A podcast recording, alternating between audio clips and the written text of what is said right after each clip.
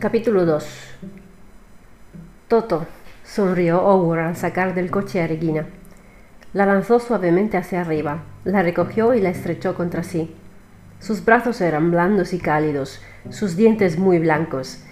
Las grandes pupilas de sus ojos redondos dotaban de claridad a su rostro, y llevaba un gorro alto, color vino, que parecía un cubo boca abajo, uno de aquellos cubos con los que Regina había estado haciendo pasteles en la arena antes de emprender el gran viaje. Del gorro se columpiaba una borla negra de finos flecos, por el borde asomaban unos minúsculos rizos negros. Howard llevaba una larga camisa blanca por encima de los pantalones, igual que los alegres ángeles de los libros de estampas para niños buenos. Tenía nariz chata, labios abultados y una cabeza que parecía una luna negra. Cuando el sol hizo brillar las gotas de sudor de su frente, éstas se transformaron en perlas multicolores.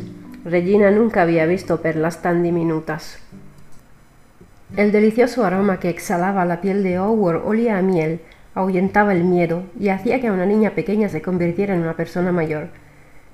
Regina abrió la boca de par en par para engullir mejor la magia que expulsaba del cuerpo el cansancio y los dolores. Primero notó lo fuerte que se volvía en brazos de Howard y después se dio cuenta de que su lengua había aprendido a volar.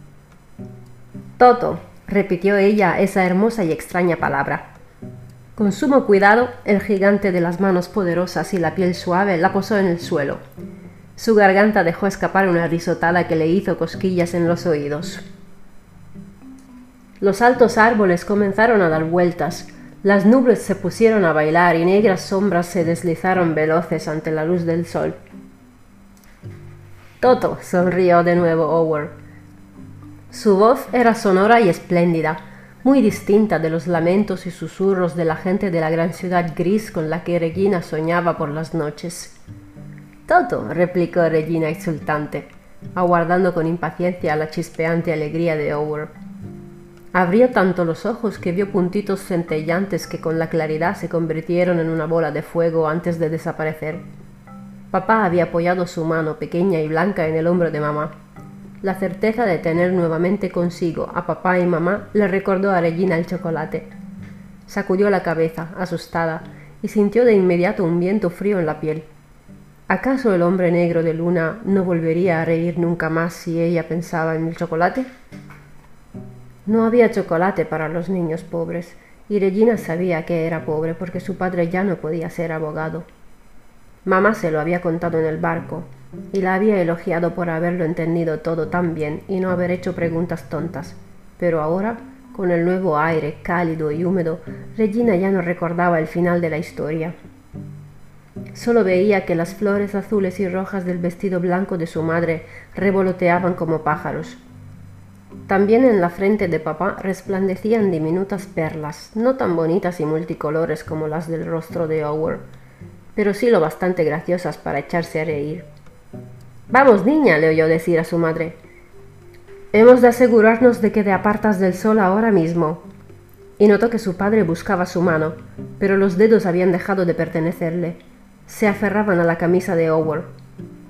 Howard dio una palmada y le devolvió los dedos. Los grandes pájaros negros posados en el arbolito de delante de la casa alzaron el vuelo, vocingleros, hacia las nubes, y los desnudos pies de Howard se alejaron raudos por la tierra roja. Con el viento, la camisa del ángel se transformó en una bola. Ver a Howard marcharse corriendo no le gustó. Regina sintió el punzante dolor en el pecho que siempre precedía a un gran pesar, pero se acordó a tiempo de que su madre le había dicho que en su nueva vida no debía llorar. Así que cerró los ojos con fuerza para contener las lágrimas. Cuando pudo ver de nuevo, Howard apareció entre la alta hierba amarilla. En sus brazos llevaba un pequeño corzo. Este es Suara. Es un toto, como tú, dijo. Y aunque Regina no le entendió, extendió los brazos. Howard le entregó el tembloroso animalillo. Yacía boca arriba, Tenía unas patas delgadas y unas orejas tan pequeñas como las de la muñeca Annie, que no había podido venir con ella de viaje, porque en las cajas no había más espacio. Regina nunca había tenido en sus manos un animal, pero no sintió miedo. Dejó que su cabello cayera sobre los ojos del pequeño corzo, y le rozó la cabeza con los labios, como si llevara tiempo deseando no pedir ayuda, sino ofrecer protección. Tiene hambre, musitó su boca. Yo también. Santo Dios, es la primera vez en la vida que te oigo decir eso. Lo ha dicho mi corzo, no yo. Llegarás lejos en esta tierra, tímida princesita. Ya hablas como un negro, dijo Sushkin. Su risa era distinta de la de Howard, pero también era agradable a los oídos. Regina apretó al corzo contra su pecho y no oyó más que los latidos regulares de su cálido cuerpo. Luego cerró los ojos. Su padre le quitó de las manos el animalillo dormido y se lo dio a Howard. Entonces tomó a Regina en brazos como si fuera una niña pequeña y entró en la casa. Bien, exclamó Regina llena de júbilo. Tenemos agujeros en el techo. Nunca había visto nada igual. Tampoco yo hasta que llegué aquí. Espera y verás lo diferente que es todo en nuestra nueva vida. Nuestra nueva vida es tan bonita. El corzo se llamaba Suara, porque ese fue el nombre que le dio Ogur el primer día. Suara vivía en un gran establo que había detrás de la pequeña casa. Lamía los dedos de Regina con su cálida lengua. Bebía leche de un pequeño recipiente de hojalata y al cabo de pocos días ya podía mordisquear mazorcas de maíz tiernas. Cada mañana Regina abría la puerta del establo entonces Suara se ponía a dar saltos entre la alta hierba y de camino a casa iba restregando la cabeza contra los pantalones marrones de Regina. Llevaba esos pantalones desde el día en que dio comienzo la gran magia.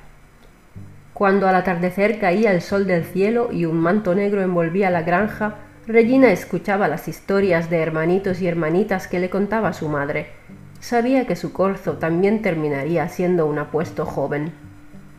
Cuando las patas de Suara fueron más largas que la hierba de detrás de los árboles espinosos y Regina ya conocía los nombres de tantas vacas que tenía que decirle a su padre cómo se llamaban cuando ordeñaba, Howard trajo un perro de pelaje blanco y manchas negras. Sus ojos eran del color de las estrellas luminosas y su hocico era largo y húmedo. Regina le rodeó el cuello con los brazos, un cuello tan redondo y cálido como los brazos de Howard. Su madre salió de la casa corriendo y exclamó pero si a ti te dan miedo los perros. Aquí no. Lo llamaremos Rumler, dijo el padre con una voz tan grave que Regina se atragantó al echarse a reír. Rumler, dijo entre risas. Es una bonita palabra, igual que Suara. Pero Rumler es alemán. Y a ti ya solo te gusta el Swahili. Rumler también me gusta. ¿Cómo se te ocurre ponerle ese nombre, Rumler? quiso saber la madre.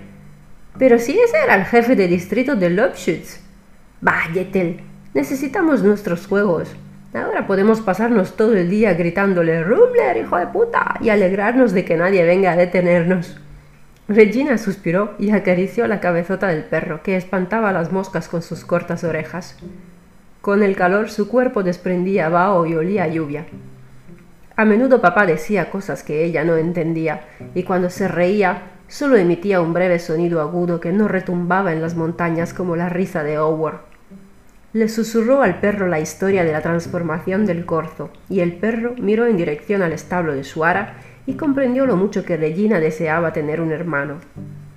Dejó que el viento le acariciara los oídos y oyó que sus padres pronunciaban una y otra vez el nombre del Rumler, pero no acababa de entenderlos bien, aunque sus voces eran muy nítidas.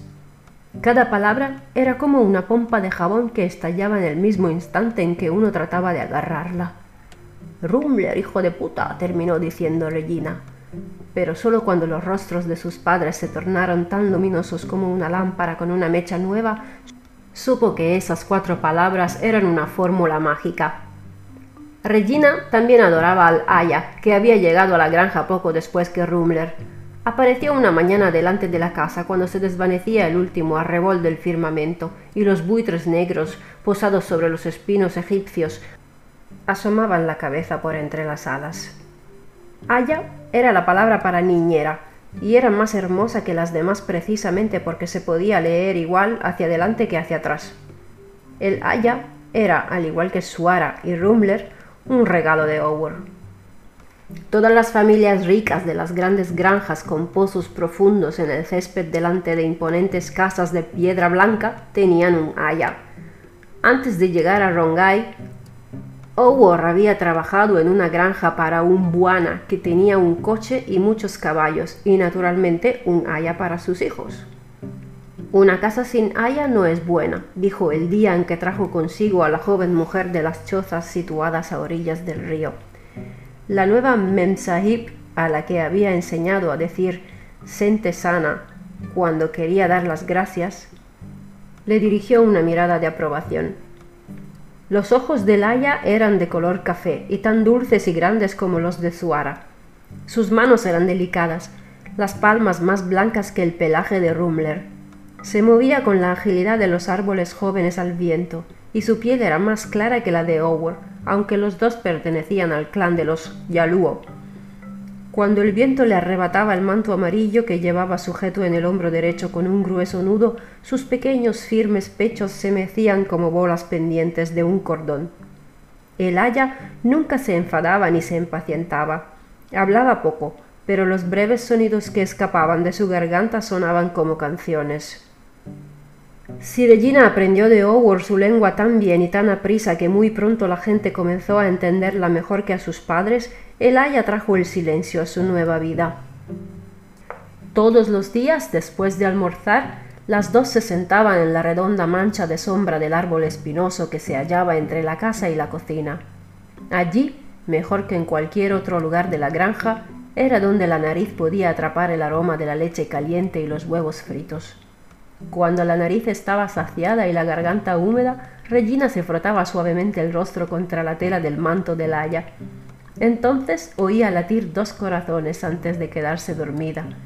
No se despertaba hasta que las sombras se hacían alargadas y Rumler le lamía la cara.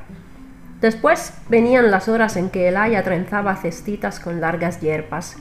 Sus dedos arrancaban del sueño a pequeños animales de alas diminutas y solo Regina sabía que eran caballos alados que volaban hasta el cielo portando sus deseos. Mientras trabajaba, el aya hacía ruiditos con la lengua, como chasquidos, pero nunca movía los labios. La noche también tenía sus propios sonidos. Tan pronto oscurecía comenzaban a aullar las llenas, y de las chozas llegaban retazos de cánticos. Ya en la cama, los oídos de Regina seguían engullendo sonidos. Como las paredes de la casa eran tan bajas que ni siquiera llegaban hasta el techo, ella podía oír cada una de las palabras que decían sus padres en el dormitorio. Aun cuando hablaban entre susurros, los sonidos eran tan nítidos como las voces durante el día. En las noches buenas sonaban soñolientos como el zumbido de las abejas y los ronquidos de Rumler cuando con unos pocos lengüetazos había vaciado la escudilla. Pero había noches largas y enojadas, con palabras que se disparaban con los primeros aullidos de las llenas, que daban miedo y solo se ahogaban y se sumían en el silencio cuando el sol despertaba a los gallos. Tras las noches del gran ruido, Walter iba por la mañana a los establos más temprano que los pastores que ordeñaban las vacas, y Jettel aparecía en la cocina con los ojos rojos y desleía su ira en la cazuela de leche sobre el humeante hornillo. Después del suplicio nocturno, ninguno de ellos era capaz de hallar el camino hacia el otro, hasta que la refrescante brisa vespertina de Rongai apagaba el rescoldo del día y se apiadaba de sus desconcertadas cabezas. En esos momentos de reconciliación, rebosantes de vergüenza y turbación, a Walter y a Jettel solo les quedaba el extraño milagro que la granja había obrado en Regina. Compartían agradecidos el asombro y el alivio, aquella niña apocada a la que antes bastaba que le sonreían los extraños para que cruzara los brazos a la espalda y bajara la cabeza, había resultado un camaleón. Regina mejoraba en Rongai a medida que pasaban los días. Rara vez lloraba y se echaba a reír en cuanto se le acercaba a Howard. Entonces su voz se despojaba de todo soplo de candidez y mostraba una firmeza que era la envidia de Walter. Los niños se adaptan rápidamente, afirmó Yetel el día en que Regina le contó que había aprendido Yaluo para poder hablar con Howard y el Aya en su idioma. Ya lo decía mi madre. En ese caso, aún hay esperanza para ti. Eso no tiene gracia. No pretendía ser gracioso. Walter se arrepintió de su pequeño arrebato. Echaba de menos su anterior talento para gastar bromas inofensivas. Desde que su ironía se había vuelto mordaz y la infelicidad de Yettel le hacía impredecible, los nervios de ambos ya no aguantaban las pequeñas pullas tan naturales en tiempos mejores. La alegría del reencuentro no duró mucho en las vidas de Walter y Yettel, y pronto regresó el desaliento que los atormentaba. Sin que se atrevieran a reconocerlo, ambos sufrían más la obligada compañía que les imponía la soledad en la granja que la soledad en sí. No estaban acostumbrados a estar siempre juntos, y sin embargo se veían forzados a pasar cada hora del día sin otra compañía y al margen de las emociones y distracciones del mundo exterior. Las habladurías provincianas que les hicieran sonreír y a menudo incluso consideraran molestas en los primeros años de matrimonio les parecían ahora divertidas y emocionantes. Ya no había breves separaciones y por tanto tampoco la alegría del reencuentro lo cual quitaba hierro a las discusiones y hacía que en el recuerdo se les antojaran inocentes escaramuzas. Walter y Jettel empezaron a pelearse el día en que se conocieron. El temperamento irascible de Walter no admitía réplica, y ella tenía el aplomo de una mujer que de niña fue de una belleza extraordinaria, y recibió todos los mimos de una madre que enviudó pronto. Durante el largo tiempo que estuvieron comprometidos, las discrepancias sobre trivialidades y su incapacidad para ceder les hicieron la vida imposible, sin que dieran con una solución. Solo de casados aprendieron a aceptar el equilibrio íntimo entre pequeñas disputas y estimulantes reconciliaciones como parte de su amor. Cuando nació Regina, y seis meses más tarde Hitler llegó al poder, Walter y Jettel hallaron en el otro más apoyo que antes, sin ser conscientes de que ya eran unos marginados en el supuesto paraíso. Solo en el monótono ritmo de vida de Rongai cayeron en la cuenta de lo que realmente había ocurrido. Se habían pasado cinco años dedicando toda la fuerza de su juventud a la ilusión de forjarse una patria que hacía tiempo los había rechazado. Ahora ambos se avergonzaban de su falta de perspicacia y de la certeza de no haber querido ver lo que muchos ya veían. El tiempo había dado al traste con sus sueños. En el oeste de Alemania, ya el 1 de abril de 1933, con el boicot de los comercios judíos, el rumbo de los acontecimientos dio un giro hacia la desesperanza. Destituyeron a los jueces judíos, Expulsaron a los profesores de las universidades. Los abogados y los médicos perdieron sus puestos, los comerciantes sus negocios, y todos los judíos la esperanza inicial de que el terror durara poco. No obstante, gracias al convenio de Ginebra para la protección de las minorías, los judíos de la Alta Silesia quedaron por de pronto dispensados de un destino que no podían concebir. Walter no entendía que no podía escapar al destino de los proscritos cuando empezó a consolidar su bufete en Löbschütz e incluso se hizo notario. En sus recuerdos, las gentes de Löbschütz, claro que con algunas excepciones cuyos nombres podía enumerar, cosa que hacía una y otra vez en Rongai, eran amables y tolerantes. Pese a las persecuciones de los judíos, también incipientes en la Alta Silesia, algunas personas, cuyo número era cada vez mayor en su memoria, insistían en acudir a un abogado judío. Con un orgullo que con el tiempo se le antojaba tan indigno como presuntuoso, él se había contado entre las excepciones de los condenados por el destino. El día en que expiró el convenio de Ginebra para la protección de las minorías, Walter supo de su destitución como abogado. Esa fue su primera confrontación con la Alemania que no había querido admitir. El golpe fue demoledor. Para él, el hecho de que tanto su instinto como su sentido de la responsabilidad para con su familia le hubieran fallado se convirtió en un fracaso irreparable. Con sus ganas de vivir, Jettel había tenido aún menos presente aquella amenaza. Le bastaba con ser el admirado centro de un pequeño círculo de amigos y conocidos más por casualidad que por premeditación, de niña solo había tenido amigas judías.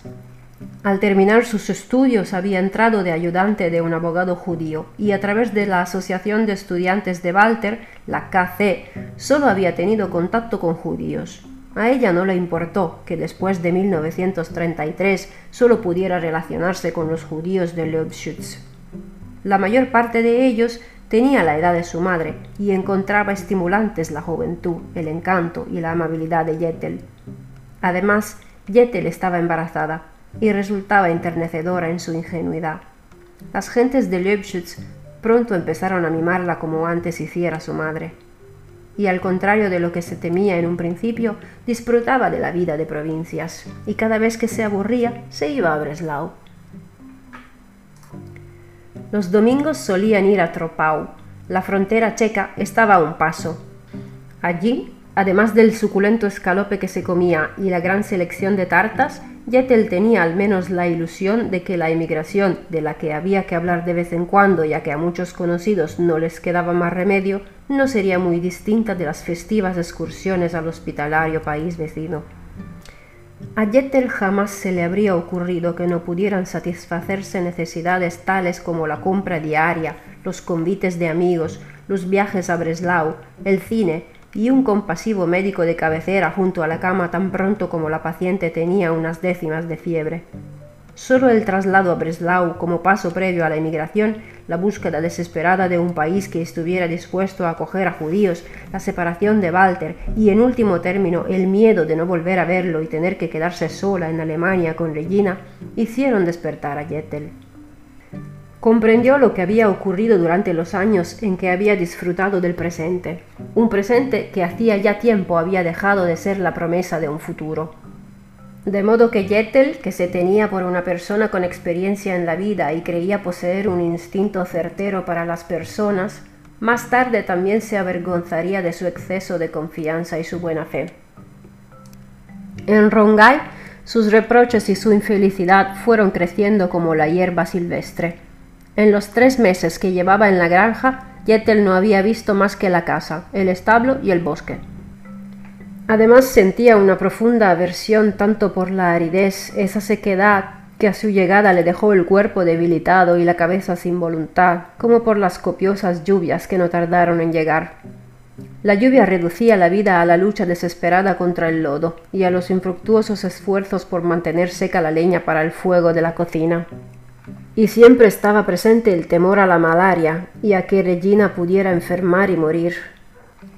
Sobre todo, Jettel vivía con el constante pánico de que Walter perdiera su empleo y los tres se vieran obligados a dejar Rongai y quedarse a la intemperie. Jettel se dio cuenta de que el señor Morrison, que en sus visitas incluso se mostraba antipático con Regina, hacía responsable a su esposo del devenir de la granja. Para el maíz, el tiempo había sido primero demasiado seco y luego demasiado húmedo, y el trigo aún no había empezado a verdear. Las gallinas tenían una enfermedad en los ojos, morían al menos cinco cada día. Las vacas no daban bastante leche. Ni uno solo de los cuatro últimos terneros que habían nacido había llegado a las dos semanas. El pozo que Walter había hecho cavar por deseo del señor Morrison no daba agua. Solo los agujeros del techo eran cada vez mayores. El día en que el primer incendio del matorral después de las grandes lluvias tornó al Menengai en una pantalla rojiza fue especialmente tórrido. Pese a ello, Howard colocó ante la casa unas sillas para Walter y Jettel. Hay que contemplar el fuego que llevaba mucho tiempo dormido, afirmó. Entonces, ¿por qué no te quedas tú a verlo? Mis piernas deben marcharse. El viento soplaba con demasiada vehemencia para las horas previas al ocaso. El espeso humo que sobrevolaba la granja en abultadas nubes había teñido el cielo de gris. Los buitres habían abandonado los árboles. En el bosque chillaban los monos y también las hienas habían comenzado a aullar antes de tiempo. El aire era acre, dificultaba el habla. Sin embargo, Yetel gritó de pronto. No puedo más. No tengas miedo. La primera vez también yo pensé que ardería la casa y quise llamar a los bomberos. No estoy hablando del fuego. No aguanto más este lugar. Debes hacerlo, Yetel. No tenemos otra elección. Pero, ¿qué va a ser de nosotros aquí? Tú no ganas ni un céntimo y pronto nos quedaremos sin dinero. ¿Cómo vamos a mandar a Regina a la escuela? Esta no es vida para una niña. Todo el día con el aya sentados bajo el árbol. ¿Acaso crees que no lo sé? Con lo grandes que son las distancias aquí, los niños van al internado. El más cercano está en Nakuru y cuesta cinco libras al mes. Sushkind ha estado informándose. A menos que se produzca un milagro, no podremos permitirnoslo en unos cuantos años. Siempre estamos esperando un milagro. Yetel, hasta ahora Dios no se ha portado tan mal con nosotros. De lo contrario, no estarías aquí para quejarte. Estamos vivos, eso es lo principal. Estoy harta de oír eso, dijo ella con voz ahogada. ¿Estamos vivos? ¿Para qué? ¿Para preocuparnos de terneros muertos y gallinas inertes? También yo tengo la sensación de estar muerta. A veces incluso he llegado a desearlo. Yetel, no vuelvas a decir eso nunca más. Por el amor de Dios, eso es pecado. Walter se puso en pie y la obligó a levantarse de su silla. Su desesperación le hizo quedarse inmóvil y permitió que la ira consumiera su ecuanimidad, su bondad y su entendimiento. Pero entonces vio que Yetel estaba llorando en silencio. Su semblante pálido y su desvalimiento lo conmovieron. Finalmente halló suficiente compasión para tragarse sus reproches y su furia. Con una ternura que lo dejó tan perplejo como antes lo hiciera su vehemencia, Walter estrechó a su mujer entre sus brazos. Por un breve instante se dejó llevar por el familiar estímulo de sentir el cuerpo de ella contra el suyo, pero su cabeza no tardó en negarle tan nimio consuelo. Nos hemos salvado, tenemos la obligación de continuar. ¿Y qué se supone que significa eso? Yetel, dijo Walter en voz queda, a sabiendas de que no podría seguir reprimiendo por mucho tiempo las lágrimas que lo atenazaban desde el amanecer. Ayer en Alemania ardieron las sinagogas, hicieron saltar en mil pedazos los cristales de los comercios judíos, a algunos los sacaron de sus casas y los apalearon hasta dejarlos medio muertos. Llevo todo el día queriendo decírtelo, pero no he podido. ¿Cómo lo sabes? ¿Cómo puedes decir algo así? ¿Cómo es posible que te hayas enterado de eso en esta maldita granja? Esta mañana a las cinco sintonicé una emisora suiza. Pero no pueden incendiar las sinagogas sin más ni más. Nadie puede hacer algo así. Sí que pueden. Esos monstruos pueden. Para ellos hemos dejado de ser personas. Las sinagogas son solo el principio. Ya no hay quien pare a los nazis. ¿Comprendes ahora que no tiene ninguna importancia que Regina aprenda a leer ni cuándo? Walter tenía miedo de mirar a su mujer, pero cuando por fin se atrevió a hacerlo, se percató de que ella no había entendido lo que él pretendía decirle. Para su madre y Kate, para su padre y Liesel, ya no había esperanza de huir de aquel infierno. Desde que esa mañana apagara la radio, Walter estuvo dispuesto a cumplir con su obligación, a decir la verdad pero al momento del desafío logró paralizar su lengua. Era la estupefacción la que lo anulaba, no el dolor. La vida no volvió a sus miembros hasta que no se obligó a apartar los ojos del tembloroso cuerpo de Yetel. Sus oídos volvían a captar sonidos. Oyó los ladridos del perro, los graznidos de los cuervos, las voces procedentes de las chozas y el sordo clamor de los tambores del bosque. Howard llegó corriendo a la casa por entre la hierba agostada. Su camisa blanca resplandecía a la postrera luz del día. Tanto se asemejaba a los ufanos pájaros que Walter se sorprendió sonriendo. Buena, dijo Howard jadeante. Sigi Nakuya. Le gustó ver el desconcierto en los ojos del Buana. A Howard le encantaba esa expresión, pues hacía que su Buana pareciera tonto como un burro aún no destetado y él listo como la serpiente que lleva mucho tiempo hambrienta y sabe encontrar pronto a su presa. La hermosa sensación de saber más que el buana era dulce como el tabaco que aún no has acabado de mascar. Howard se tomó su tiempo antes de abandonar su triunfo, mas luego ansió la agitación que debían suscitar sus palabras. A punto estaba de repetirlas cuando comprendió que el buana no le había entendido. De modo que se limitó a decir Sigi, al tiempo que se sacaba, ceremonioso, una langosta del bolsillo del pantalón. No había sido fácil mantenerla con vida mientras corría, pero aún movía las alas. Estos son a Sigi, aclaró Howard con el tono de una madre que habla a un hijo tonto. Es la primera. La he cogido para ti. Cuando lleguen las demás, lo devorarán todo. ¿Qué podemos hacer? Hacer mucho ruido es bueno, pero una boca es demasiado pequeña. Si solo gritas tú, no servirá de nada, buena. Howard, ayúdame, no sé qué hacer. Se puede ahuyentar a la silla, explicó Howard, hablando exactamente igual que el haya cuando arrancaba a Regina del sueño y la devolvía al calor. Necesitamos cacerolas y cucharas y tenemos que golpearlas, como tambores. Aún mejor si rompemos cristales. Todos los animales tienen miedo cuando el cristal muere. ¿No lo sabías, buena?